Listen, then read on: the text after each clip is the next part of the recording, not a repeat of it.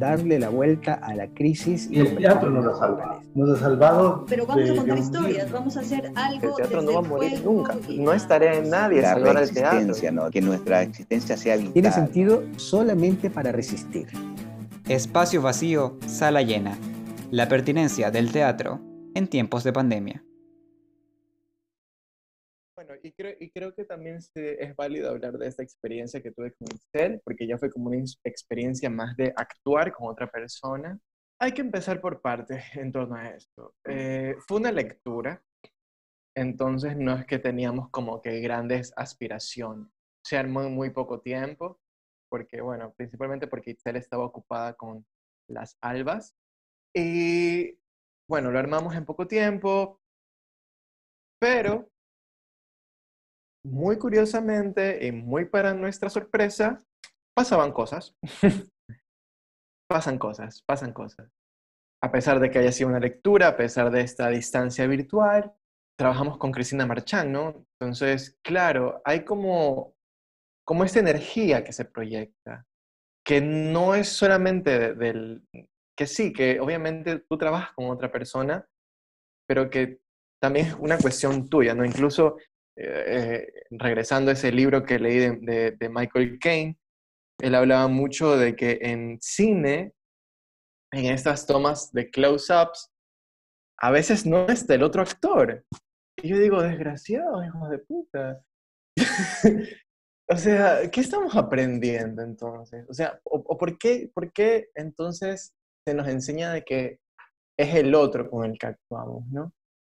Bueno, no me quiero ir hacia allá porque no es el tema, pero sí, como en esta distancia, igual hay un juego y hay una cuestión de la imaginación y tienes un texto, obviamente, en el cual está escrito para que sucedan ciertas acciones, está escrito para que sucedan ciertos juegos, que por obviamente este espacio limitado no se van a hacer, pero que pueden suceder otras cosas, ¿no? Entonces, se montó en muy poco tiempo, se montó como en cinco días, y, en ese, y en esos cinco días, cada día encontrábamos algo nuevo. Entonces, que sí, que, que de repente yo estaba en mi casa, yo qué sé, y encontré un alambre y dije, ah, oye, ¿y si me pongo esto de micrófono? Y es como, wow, es que eso es actuar. nunca, nunca deja de ser esta cosa de niños de de jugar a ser vaqueros, de, de coger una escoba y que se convierte en un caballo, ¿no? Y claro, era tan gracioso porque, por ejemplo, esta nota que me había puesto aquí era un alambre chafa ahí, pero ya tener ese objeto ahí ya lo hacía real, ¿no? Es que no sé cómo explicarlo, era como, ya, ya no podía dejar de sujetarlo y trabajar con ese objeto como si fuera un micrófono real. Esto por hablarte de un detallito huevón, ¿no? Empezamos a encontrar esta relación con los objetos, que te paso, que me das, que me voy, que me salgo de escena. ¿Qué juegos? ¿Qué juegos? O sea, no dejaban de aparecer estos juegos, que me pongo de un lado en la pantalla, que hay una relación con las miradas, aunque no estemos ahí, que hay una relación de arriba y abajo, entonces hay una relación de estatus. Empiezan a surgir cosas que ya las hemos estudiado, que ya las hemos aprendido. Entonces, para mí fue una experiencia muy bacán al final de todo, muy rara en principio, muy rara en el sentido de que, ¿qué estoy haciendo? También obviamente incómoda en el sentido de que estoy trabajando con una actriz que me supera en experiencia, una persona como Itzel, con Cristina Marchand, que también es otra de las mejores actrices de, de este país y que cayó, así como Ángel, a ayudarnos a dirigir el trabajo, porque ella solo iba a estar como observadora, pero de un rato para el otro y muy amablemente, y le agradezco, y, no sé si me escucha, pero igual, no, no puedo dejar de agradecerle a ella, así como a Itzel, por tan buena onda de querer trabajar conmigo y con mis textos. Porque para mí, estos textos, estos textos esta antología que está todavía en desarrollo, fueron accidentes. ¿Y, qué obra de arte no es un accidente, no?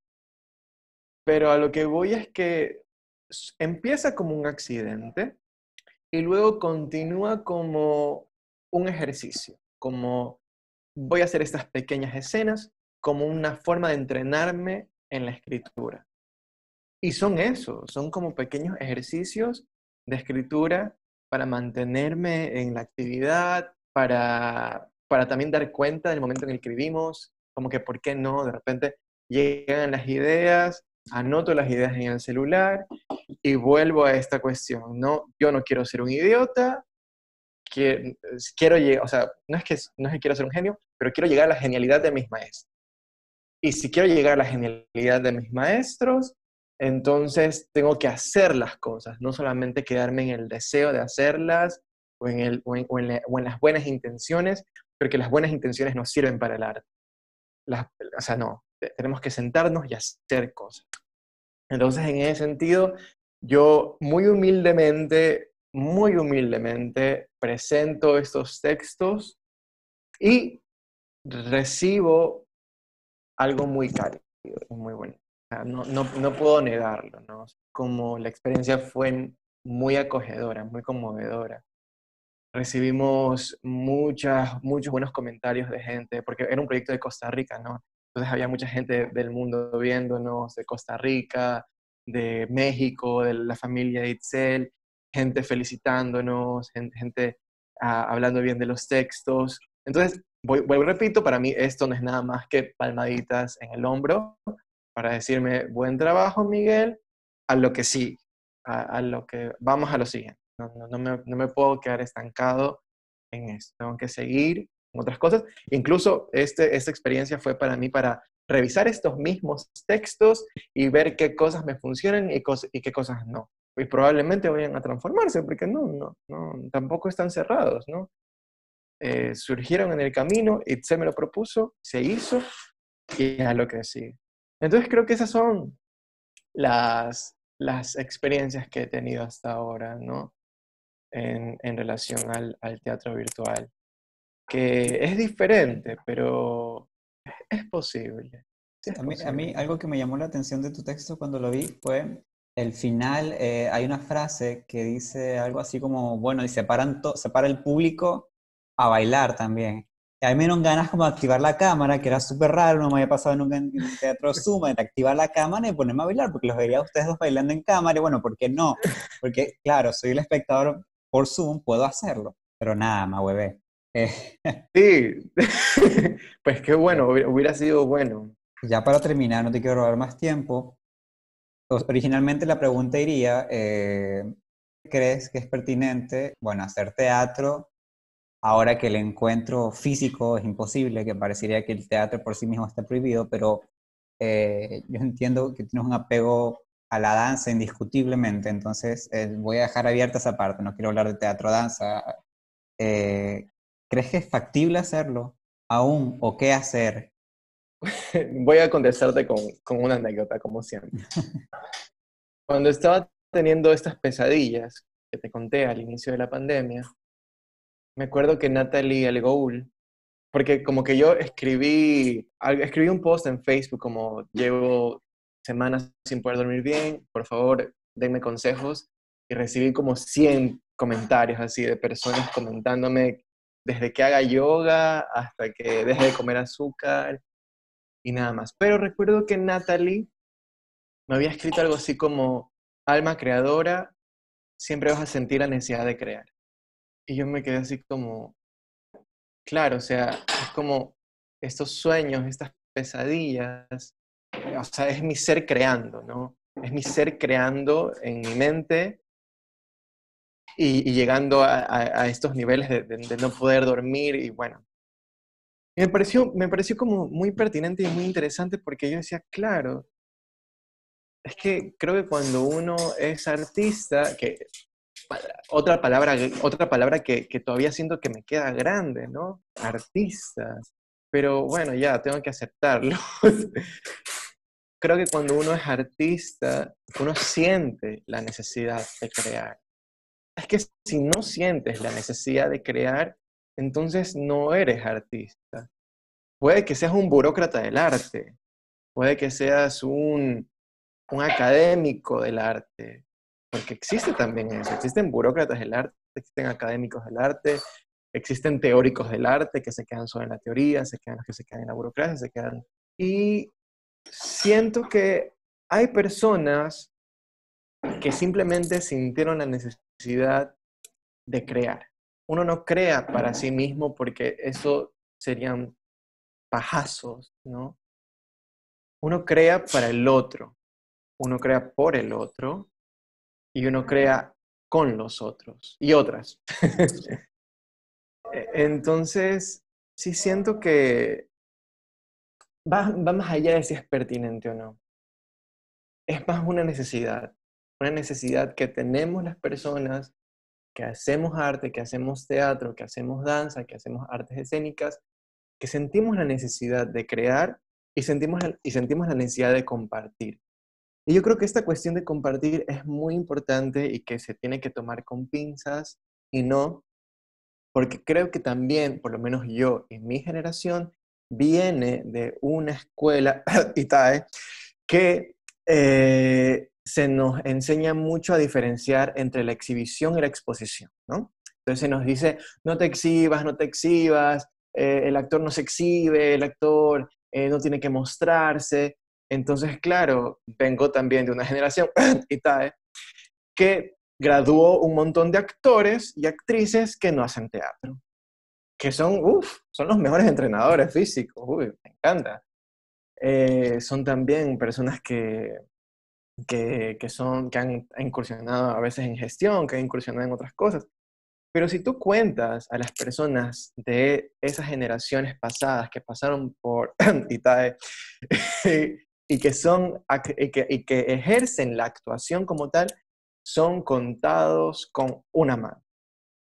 Entonces, yo sí siento que eso es algo que tiene que ver con el miedo, con el miedo a, a compartir mi trabajo. Porque compartir tu trabajo no es un pecado. Compartir un trabajo no es exhibirte. Compartir el trabajo es tu trabajo. tu trabajo como artista es compartir tu mirada del mundo.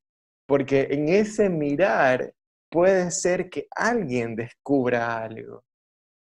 Puede ser que ese mirar, no sé, me pasó que en, ah, en, creo que para el Día del Teatro con Gaby Córdoba hicimos como un pequeño ejercicio de, de, grabar el monólogo de Pluma, ¿no?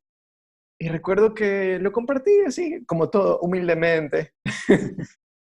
y me escribió alguien en Instagram agradecerme.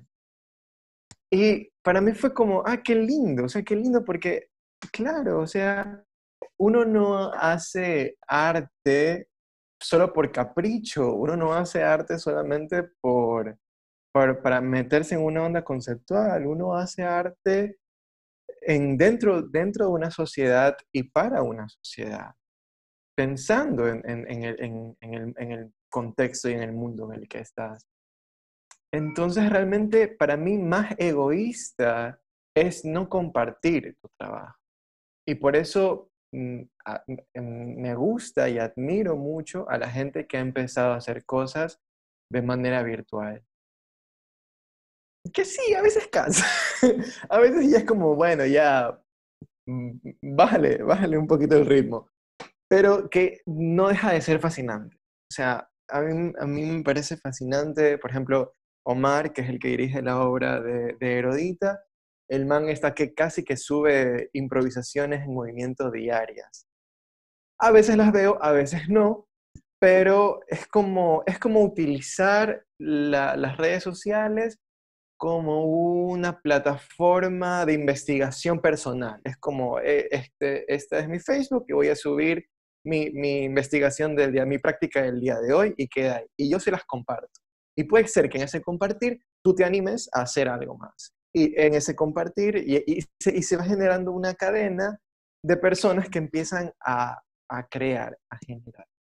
Entonces, eh, sí siento que al final de cuentas es pertinente, ¿no? Es pertinente no porque quiera mantener vivo el teatro, porque yo insisto en que el teatro no va a morir nunca. No es, no tarea de nadie salvar al teatro. Es como es como cuando la gente se pelea por salvar a la familia tradicional. El matrimonio homosexual no va a destruir a la familia tradicional. La familia tradicional va a seguir existiendo. Es lo mismo, el teatro va a seguir existiendo. El microteatro no lo mató. Tampoco lo va a matar el teatro virtual. Entonces, en ese sentido, este, no, nos, no, no nos ocupemos ni nos preocupemos de querer salvar el teatro. Ocupémonos y preocupémonos de crear, así de simple, de crear y de compartir lo que sintamos la necesidad de crear. Así, así y, y, como, y como salga, y utilizando las herramientas que tengas a la mano. Si tienes una cámara, en buena hora. Si tienes un micrófono, en buena hora. Si tienes, eh, no sé, lo que sea, si, si, quieres salir a la calle y hacer clown allá afuera, en buena hora. O sea, todo es completamente válido. No seamos egoístas y compartamos lo que sabemos hacer porque es mejor eso a quedarnos en la casa discutiendo si es que es o no es teatro el teatro por Zoom. He dicho caso cerrado. bueno, Miguel, yo te agradezco un montón.